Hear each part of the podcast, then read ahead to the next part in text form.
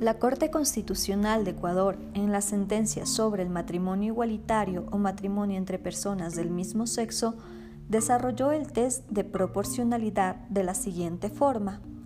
Primero, la Corte se preguntó si uno de los medios para formar una familia, esto es, el matrimonio, podría restringirse de una forma razonable a un grupo de personas que se diferencian por su orientación sexual, pues incluso el artículo 67 de la Constitución señala que el matrimonio es la unión entre un hombre y una mujer. No obstante, la sentencia señala también que aún con esta disposición existente en el texto constitucional, la propia Constitución en el numeral 1 del artículo 3 establece con claridad que un deber primordial del Estado es garantizar sin discriminación alguna el efectivo goce de los derechos humanos que constan en la Constitución y en los instrumentos internacionales, y que, asimismo, existe un principio de no discriminación previsto en el numeral 2 del artículo 11 que señala que ninguna persona puede ser discriminada en razón de su orientación sexual. Entonces, a partir de la prohibición de discriminación, se establecen tres elementos para verificar si una situación comprende una discriminación.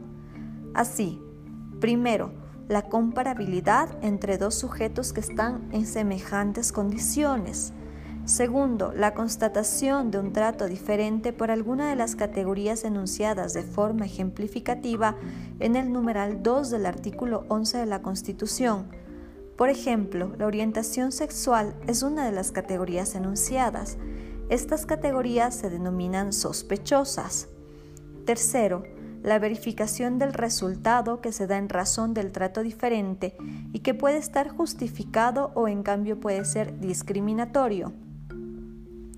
El trato diferente o diferenciado justificado se presenta cuando se promueve derechos. En cambio, el trato discriminatorio se presenta cuando se menoscaba o anula el ejercicio o goce de los derechos. Con este contexto, la sentencia analiza si el artículo de la Constitución que limita el matrimonio a un hombre y una mujer es contrario al principio de igualdad y no discriminación.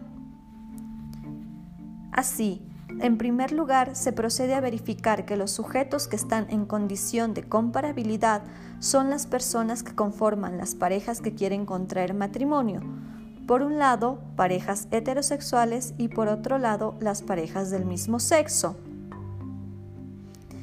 En segundo lugar, se trata de verificar si existe un trato diferenciado que se da a estas parejas, considerando además que la orientación sexual es una categoría que de entrada lleva a sospechar que sí puede haber un trato diferenciado y que dicho trato puede llegar a ser discriminatorio.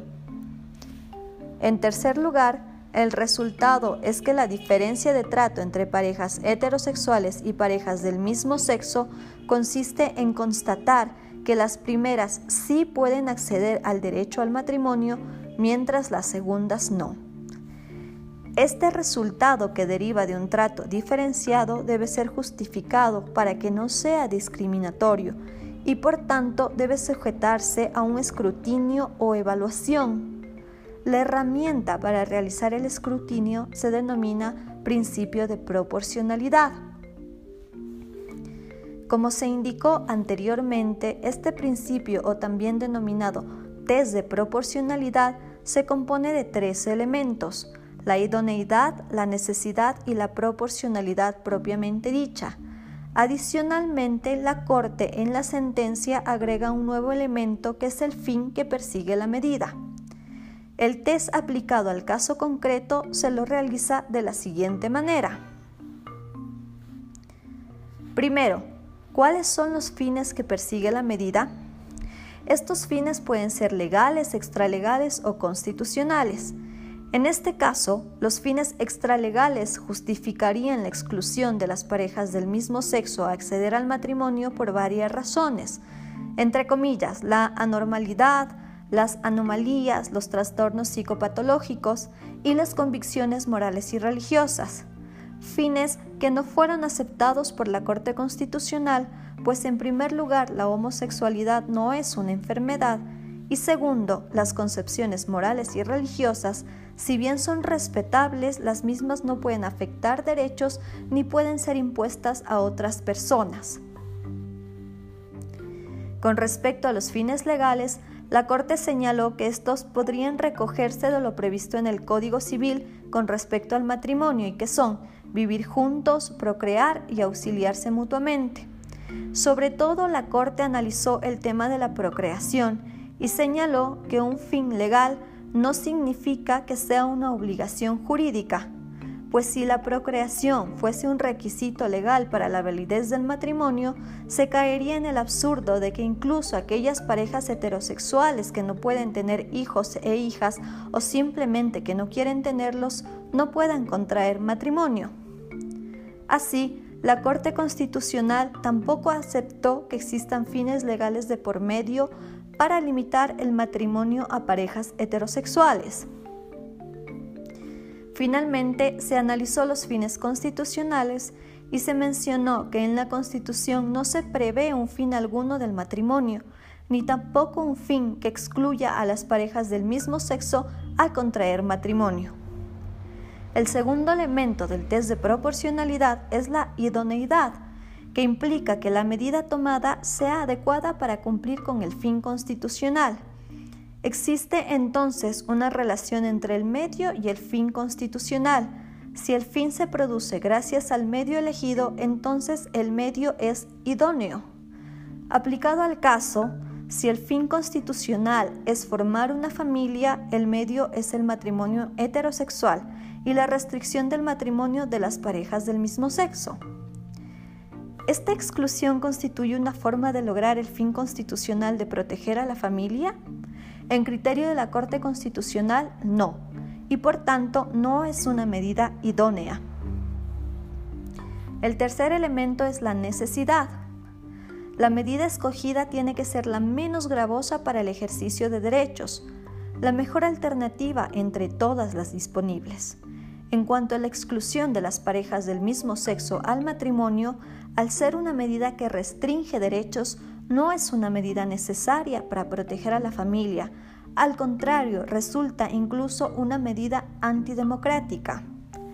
Y finalmente, el elemento de la proporcionalidad propiamente dicha que busca que exista un equilibrio entre la protección y la restricción constitucional, es decir, requiere analizar si, si, es que el reconocimiento exclusivo del matrimonio entre parejas heterosexuales podría afectar o afecta los derechos de las parejas del mismo sexo.